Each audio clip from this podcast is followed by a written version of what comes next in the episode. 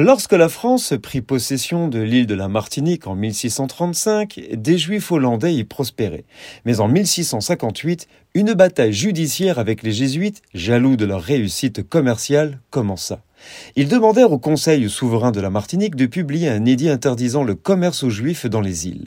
Ce fut refusé au vu des intérêts de l'économie de l'île. Les Jésuites se tournèrent alors vers le gouverneur général Tracy pour lui demander la même interdiction. Les Juifs se défendirent et firent appel au nouveau gouverneur qui leur donna gain de cause. Les Jésuites contre-attaquèrent en s'adressant aussi à ce nouveau gouverneur qui céda finalement à leurs revendications. Mais, comme son prédécesseur, il s'aperçut très vite de l'importance des Juifs dans l'économie de l'île et envoya à Colbert un rapport favorable aux Juifs, demandant des privilèges comme le libre exercice de leur religion.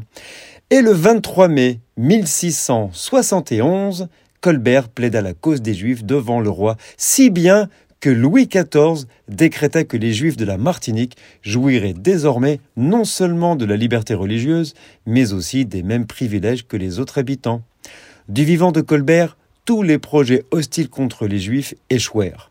Mais, à sa mort, les Juifs perdirent leur protecteur et les Jésuites obtiendront de Louis XIV un édit bannissant les Juifs de la Martinique, ordre qui ne sera exécuté que deux ans plus tard, connu sous le nom de Code Noir. Nous sommes le 23 mai.